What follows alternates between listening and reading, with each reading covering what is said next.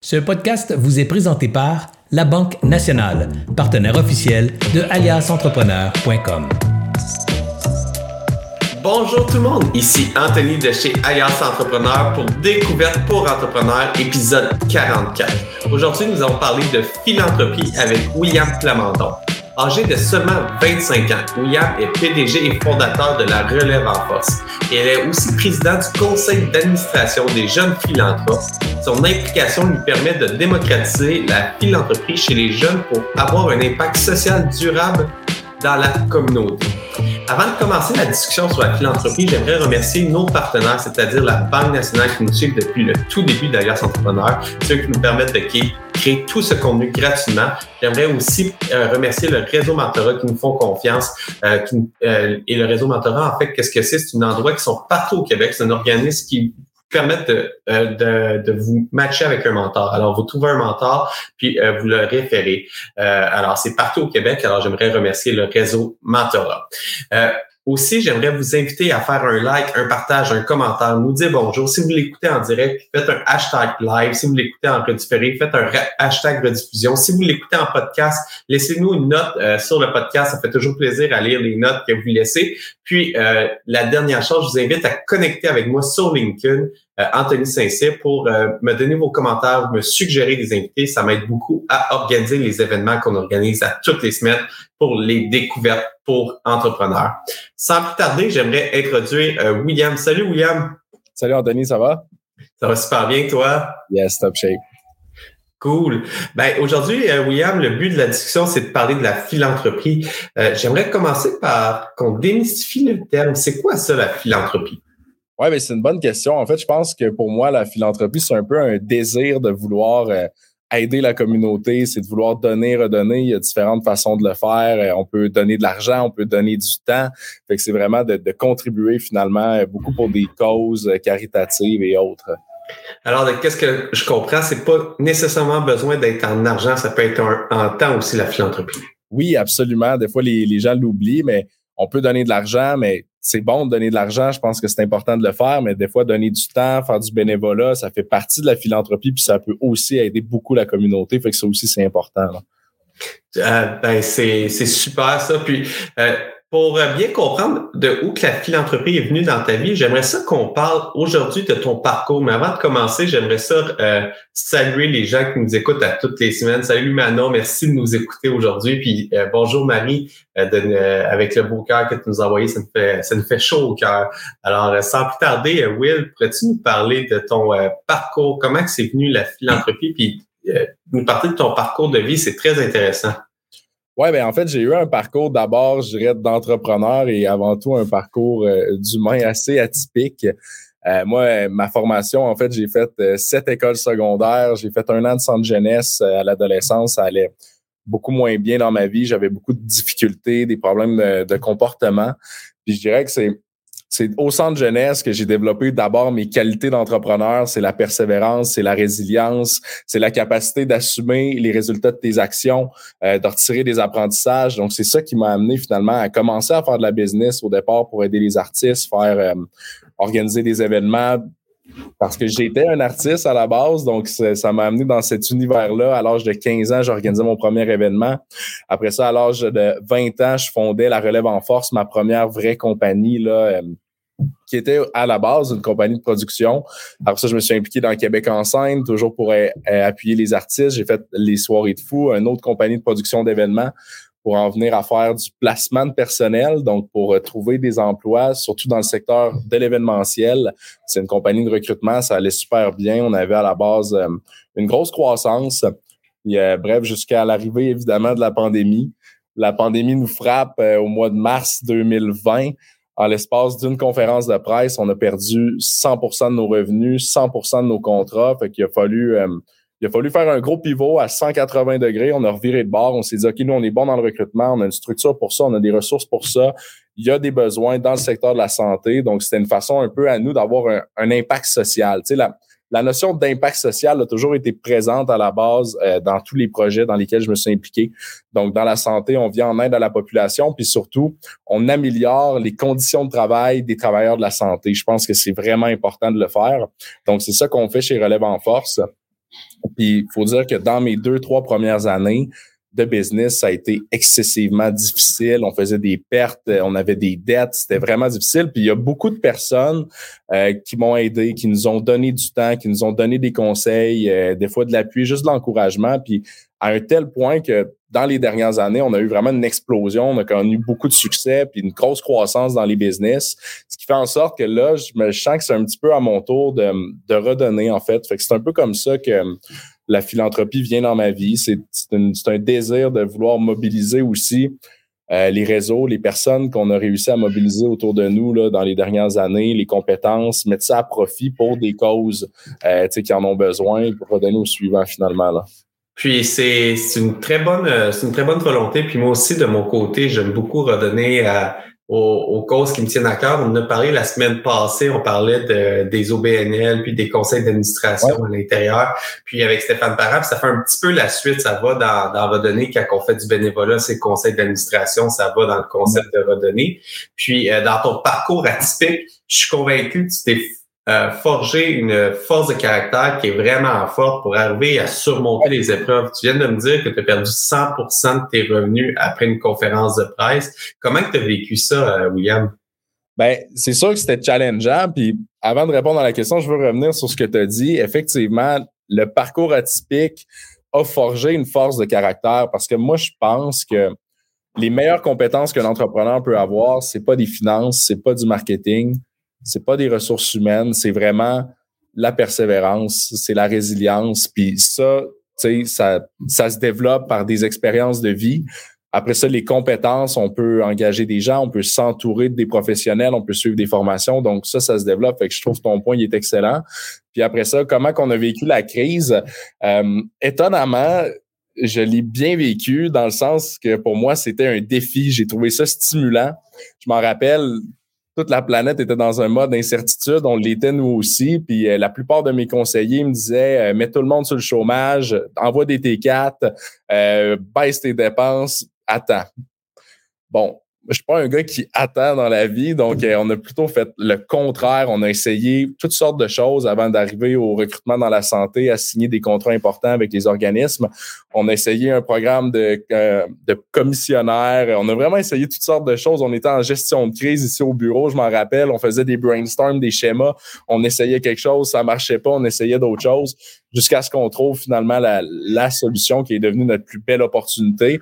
Finalement, en 2020, après avoir perdu 100% de nos revenus au mois de mars, ben on a terminé l'année au 31 décembre avec 300% de croissance.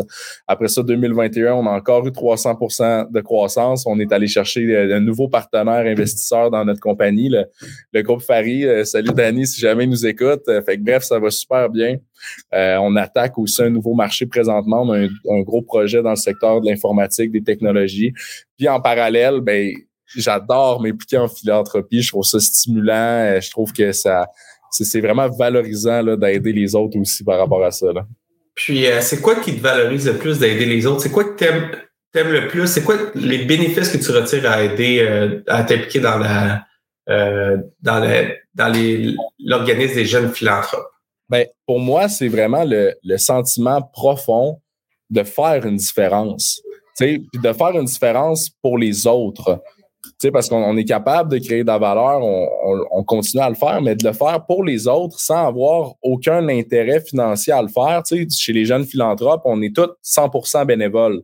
On, organise des événements bénéfices, on paye nos billets pour aller à l'événement bénéfice. Fait de le faire à 100% pour les autres, puis de voir aussi à quel point ça mobilise les gens. Quand on a vraiment une mission qui est aussi belle que celle des jeunes philanthropes, moi, c'est la première fois que je m'implique dans un projet où est-ce qu'à chaque fois ou presque on va solliciter quelqu'un, la réponse, c'est toujours oui.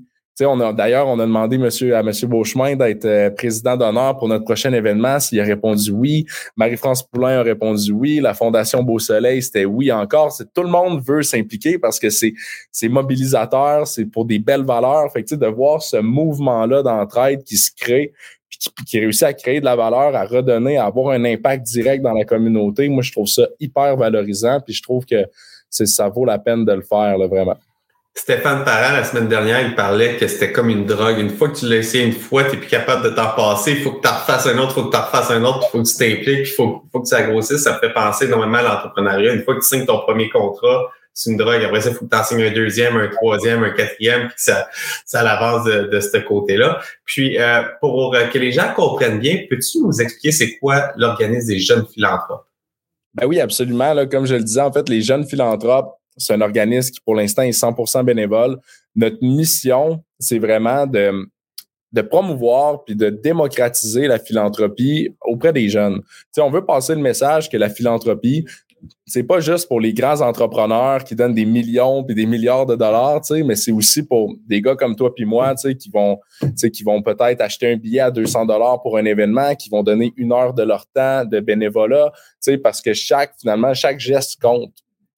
Chaque action a un impact, une incidence sur la communauté. Je pense que c'est vraiment important de le faire. Fait que les jeunes philanthropes, c'est ça la mission, c'est de passer ce message-là d'abord et avant tout. Puis c'est aussi de le faire en organisant des événements, en euh, récoltant des fonds qu'on va remettre à des organismes jeunesse. À chaque année, on sélectionne un minimum d'un organisme. Cette année, c'est la Maison L'Éclaircie euh, qui vient en aide aux jeunes qui ont des, euh, des troubles alimentaires, qui ont comme la boulimie, l'anorexie, etc. Donc là, on va ramasser des fonds. Puis les fonds vont être mis à cet organisme-là. D'ailleurs, tous les organismes peuvent soumettre des projets là, pendant la, la période d'appel de candidature sur le, site web des jeunes philanthropes. C'est euh, quand, si je suis un organisme et j'aimerais savoir de l'aide de, de, des jeunes philanthropes, c'est, c'est quand la période d'ouverture pour, euh, pour appliquer? Ben, je dirais que la, première étape, c'est d'aller nous suivre sur les réseaux sociaux. Donc, c'est de s'abonner à la page des jeunes philanthropes sur Facebook, sur Instagram, euh, s'abonner aussi à l'infolette sur le site web des jeunesphilanthropes.com. On n'a pas encore annoncé les dates euh, de dépôt. Pour l'instant, on se concentre sur le prochain événement. Euh, on va en parler tantôt. Mais donc, suivez-nous sur les réseaux sociaux, ça va être annoncé là, vraiment, vraiment très bientôt. Là. Puis je trouve ça vraiment le fun. Alors, à chaque année, vous choisissez une cause que vous souvenez, une ou plusieurs causes, dépendamment, j'imagine, de l'argent que vous allez récolter. Puis vous redonnez à cette euh, à cet organisme-là pour aller pour aller plus loin. Puis euh, peux-tu nous parler de l'événement que tu organises euh, tout prochainement, là, à fin à fin c'est fin avril, je crois. Euh, oui, absolument. Euh, juste avant l'événement, une petite précision en fait. Euh, quand les organismes ils, vont soumettre un projet, dans le fond, ils vont d'abord soumettre un projet, puis nous, on va supporter. Oui, on va supporter l'organisme, mais il faut que ça passe par un projet. On veut savoir à quoi les fonds vont servir. On veut savoir ça va être quoi l'impact de ces fonds-là? Tu sais, ça va faire une différence auprès de qui, la portée du projet. Puis après, une fois qu'on a le projet, on a les objectifs de l'organisme, c'est là qu'on va se mettre en mode euh, levée de fonds.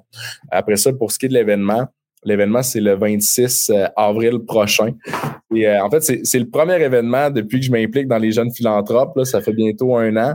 Euh, fait que j'étais assez excité de voir ça. C'est la première édition aussi du banquet des jeunes philanthropes. C'est une nouvelle formule pour nous. Et ça se passe au Château Frontenac euh, avec la présidence d'honneur de Serge Beauchemin. D'ailleurs, on est très content de l'avoir avec nous. Euh, on va avoir aussi là, Madame Marie-France Poulain qui va être conférencière invitée, qui est une personne très impliquée en philanthropie à Québec, au Québec. Très chanceux de l'avoir. C'est présenté aussi par la Fondation Beau Soleil va avoir un repas gastronomique, cinq services qui va être servi à tous les invités, euh, des conférences, une prestation musicale aussi d'Olivier Couture. Les billets sont d'ailleurs en vente là, dès maintenant, fait que moi je vous suggère d'aller voir ça. La prévente termine bientôt, donc ça sera un bon timing là, pour aller. Euh, moi, je vais être présent. Alors, tous ceux qui viennent, moi, je vais être présent. On va pouvoir. Ouais, je vais être là. Je vais être là à cet événement-là. Puis, euh, qu'est-ce que j'adore de, de l'organisme des, jeunes philanthropes, c'est, c'est vraiment tu t'impliques, puis à chaque année, vous sélectionnez un, projet, pas, pas une organisation, mais vraiment un projet qui vous tient à cœur, que vous dites, OK, ça, ça va faire une différence dans la communauté. Par exemple, toi, avec ton parcours atypique, ça pourrait être un projet qui vient aider pour aider à ces jeunes-là de sortir de tout ce tourment-là. cette, cette, école différente, et euh, c'est quand même, c'est quand même euh, ces gens-là ont besoin d'aide. Alors, tu sais, monter des projets, l'appliquer quand on a des choses qui, nous tiennent à cœur, il y a vraiment une différence qu'on peut faire. c'est ça que j'aime de, ton organisation, c'est tu choisis un projet, on soumet un projet, puis toi, tu vas aider la personne qui a à cœur le projet d'aller chercher de l'argent pour réaliser le projet. Là. Exactement. Puis souvent, tu sais, c'est des organismes qui sont déjà structurés, tu sais, qui, qui aident déjà des personnes. tu sais, on peut aussi s'assurer que les sous qu'on va donner vont avoir un, impact direct. Puis il y a tout un processus en arrière de ça. Sais, à chaque année, on reçoit quand même un certain nombre de candidatures. Puis il y a, il y a, une base d'évaluation qui est faite sur des critères d'évaluation. On parle de des critères d'impact social, on parle de des critères aussi d'attraction, de, de rayonnement du projet, des critères aussi euh, de portée, d'impact, d'image. Fait il, y a, il y a beaucoup d'éléments qui sont importants, mais ce qui est vraiment au cœur de la sélection, c'est l'impact social. C'est notre critère numéro un. Nous, ce qu'on veut, c'est changer les choses, c'est faire une différence à, à, notre échelle. On veut pas nécessairement changer le monde du jour au lendemain, mais comme on le disait, c'est chaque geste, chaque dollar, chaque pas vers en avant va compter, va avoir un impact. Fait c'est ça notre intention là, chez les jeunes philanthropes. Puis, est-ce que c'est pour partout au Québec ou c'est situé plus dans une région précise? Principalement, c'est vraiment pour la, ville de Québec. Euh, donc, euh, on se concentre sur cette ville-là pour le moment. C'est super ça. Puis moi, moi qu'est-ce que j'aime de ce que tu racontes, c'est euh, chez moi, ma, ma, ma, femme a créé une fondation pour aider justement les jeunes à, à réussir leur parcours académique et sportif. Alors, tous les jeunes qui ont un certain talent dans le dans le sport, qui aimeraient ça aller étudier à l'extérieur de notre région, euh, à, créer une fondation pour les aider à accomplir leur réussite puis avoir l'argent pour se payer un appartement à l'extérieur à l'extérieur de la région, payer leur éducation, payer leur d'entraînement. Puis, c'est, je me dis, moi, pourquoi je m'implique dans les causes autour de moi, c'est que je me dis, si chaque humain changeait un petit peu son environnement autour, améliorait son environnement autour de lui, ben ça ferait que partout dans le monde, ça serait meilleur. Tu sais. On n'a pas besoin de déposer 10 milliards, on peut simplement sortir aller ramasser les déchets dans la rue, puis c'est un beau geste qui va améliorer ta, ta région. Là. Ben, c'est vraiment ça que j'aime de, ta, de ton organisation. Ça, ça vient vraiment rejoindre mes valeurs euh, personnelles. Euh, je pense que chaque, chaque individu, chaque citoyen a son rôle à jouer je pense que les entreprises, les organismes aussi ont leur rôle à jouer et que les gouvernements ont leur rôle à jouer. Il y a déjà des choses super euh, super qui se font. Tu sais, il, y a des, euh, il y a des avantages fiscaux pour les entreprises qui vont pouvoir redonner. Par exemple, quand on fait un don de charité, on va pouvoir recevoir dans certains cas un reçu de charité qui va nous permettre d'avoir une déduction fiscale avantageuse pour les entrepreneurs. Fait que, tu sais, je pense que ça, c'est des éléments qu'il faudrait peut-être bonifier. Euh, tu sais, je comprends la la volonté euh, d'imposer les entreprises, les grandes entreprises, de payer de l'impôt, c'est important, il faut que tout le monde en paye. Mais je pense que la portion philanthropique peut peut-être euh, être très complémentaire avec les démarches de l'État. Puis vraiment, tu sais, si on pouvait peut-être bonifier ces programmes de philanthropie-là, euh, je pense que ça pourrait avoir un impact vraiment direct dans la société. Fait que ça, c'est quelque chose aussi qui, me, tient à cœur. Fait que c'est un message aussi qu'on veut passer. C'est il y a des avantages pour les entrepreneurs, c'est correct, c'est normal. Tu sais, ce que ça apporte la philanthropie, oui, c'est d'aider les autres. Ça peut aussi euh, aider à se former un réseau de contacts qui est intéressant. Ça peut aider à avoir de la visibilité. Ça peut aider à avoir d'autres avantages, puis c'est correct. Je pense que toutes les raisons sont bonnes d'aider les autres. Toutes, toutes les raisons sont bonnes. Ouais. Puis qu'est-ce que j'aime, là, te parler aussi de la, du crédit des, du gouvernement qui peut faire aux entreprises. Si on n'a pas beaucoup de contrôle de ce niveau-là, on peut mettre de la pression comme entrepreneur, on peut, on peut, se, on peut parler avec la, euh, ton organisation pour arriver avec un plan puis le proposer, mais c'est très réglementé. Le gouvernement c'est, c'est des grosses machines, ça peut pas changer du jour au lendemain. Mais euh, comme entrepreneur, moi, je vois qu'il y a une autre opportunité aussi, c'est de débloquer des heures de travail rémunérées que tu payes à tes employés pour qu'ils s'impliquent dans une cause sociale dans, dans ton organi euh, dans ta région. Alors, ça peut être un vendredi après-midi, on s'en va faire peu importe quoi, euh, donner la soupe la soupe communautaire ou des choses comme ça. Puis ça, ça a un impact concret. Puis ça, on a un contrôle. Puis au final, ça coûte pas tellement cher. Puis euh, pour recruter de la main-d'œuvre, ça augmente l'image de l'entreprise. Ouais. Tes employés sont heureux d'avoir fait un don. Euh, moi, la, parce qu'au-delà au-delà de dire que ça va coûter pas tellement cher, moi, je pense même que c'est un investissement puis que c'est rentable de le faire. Tu sais, c'est prouvé, en fait, que dans les besoins fondamentaux d'un individu, il y a plusieurs individus qui, oui, vont pouvoir être motivés par des, euh, des besoins extrinsèques, des salaires, des commissions, etc. Mais de plus en plus, on remarque que les besoins intrinsèques d'un individu pour la motivation, c'est plus fort, c'est plus euh, durable à long terme. Fait que d'aller toucher ce sentiment-là, de vouloir redonner, de permettre à notre équipe de redonner, ben c'est ça aligne les valeurs de l'entreprise avec les valeurs fondamentales de l'humain, puis ça crée une belle synergie par rapport à ça. Il y a beaucoup d'entreprises qui le font. Euh, je pense aussi à Mirego qui a mis en place un, un programme assez, euh, assez innovateur. Je me rappelle plus des chiffres exacts, mais de mémoire, là, ils prennent un pourcentage ok, de leurs bénéfices qui est redistribué à tous les employés de façon euh, équitable, je crois. Euh, puis chaque employé peut euh, donner son budget à un organisme de son choix. Fait que ça, c'est une façon même de redistribuer de la richesse, mais tout en mobilisant les employés de l'entreprise. Fait que je trouvais ça intéressant aussi comme modèle. Je pense que c'est un autre modèle qu'on peut explorer là, en philanthropie de plus en plus. Puis comme, comme tu le disais aussi, là, de, de pouvoir donner des heures, de pouvoir donner du temps, euh, je pense que c'est hyper important aussi. Là. Puis pas juste d'aller dans qu'est-ce que t'aimes. Moi, dernièrement, j'ai vu euh, euh, quelqu'un dans mon entourage aller voir son, son organisation puis demander, elle, il y a des gens dans sa famille puis très proches qui se sont suicidés, puis euh, c'est quelque chose qui est trop commun au, euh, au Québec actuellement, que c'est euh, il y, a, un gros nombre, puis il y a un organisme qui s'appelle Je vis, puis il ramasse des fonds, puis ça lui touchait vraiment à cœur, puis elle s'est dit Ah, je vais voir mon, mon organisation. Et elle, son travail, c'est elle imprime des étiquettes pour des produits du terroir. Alors, elle s'est dit, je, je, préfère une boîte de mes clients à qui j'imprime des étiquettes, je vais donner un produit chacun, puis je montrer une boîte d'une valeur de 50 dollars. Puis je vais voir mon, mon patron, je vais lui demander, hey, on peut-tu mettre ça dans un dans, en vente, puis on donne 100% des, des ventes à l'organisation Je vis.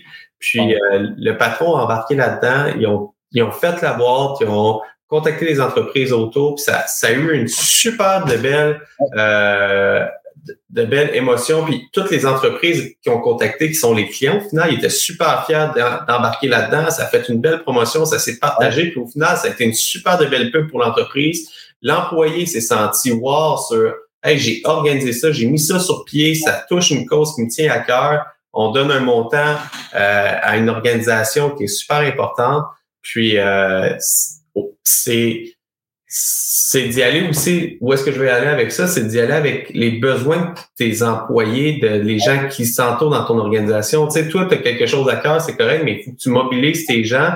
Ben, demande-leur, hey, toi, y a-t-il quelque chose qui te tient à cœur que tu aimerais que notre organisation supporte? Joue au curling, ben, ouais, on pourrait aider l'aréna du curling qui n'ont pas beaucoup de moyens pour euh, imprimer les coroplaces pour les mettre à l'intérieur de l'aréna.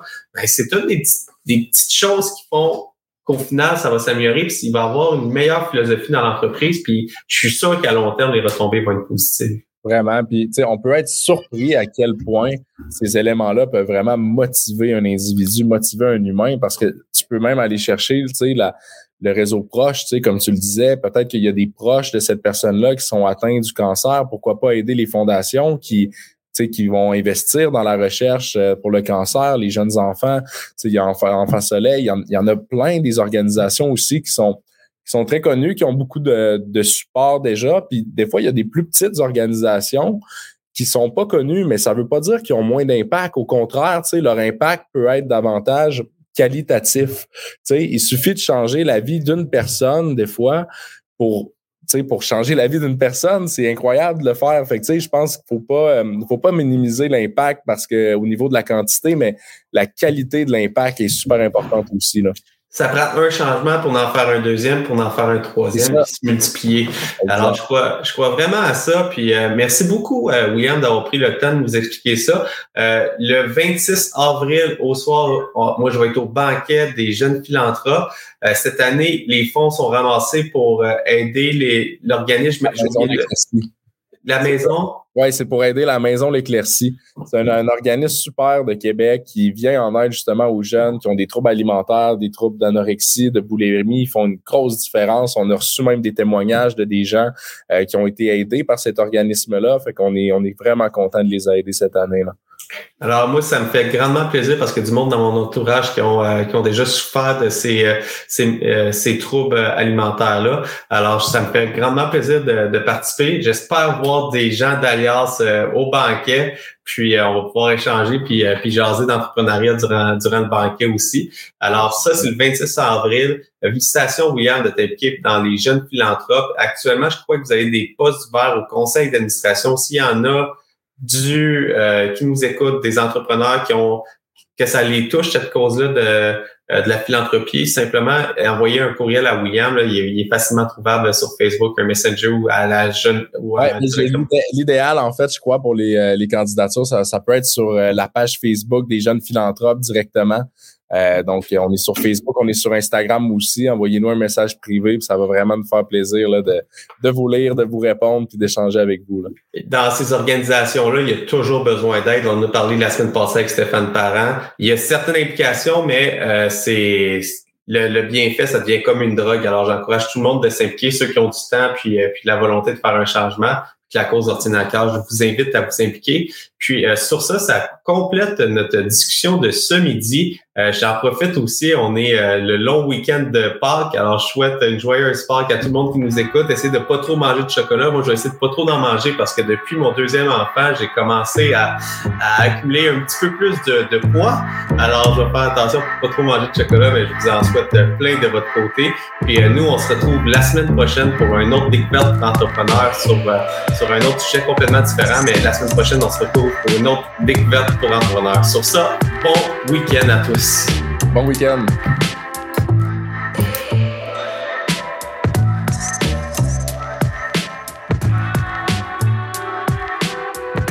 J'espère que vous avez apprécié cette entrevue. Pour d'autres podcasts et encore plus de contenu, suffit de devenir membre sur aliasentrepreneur.com.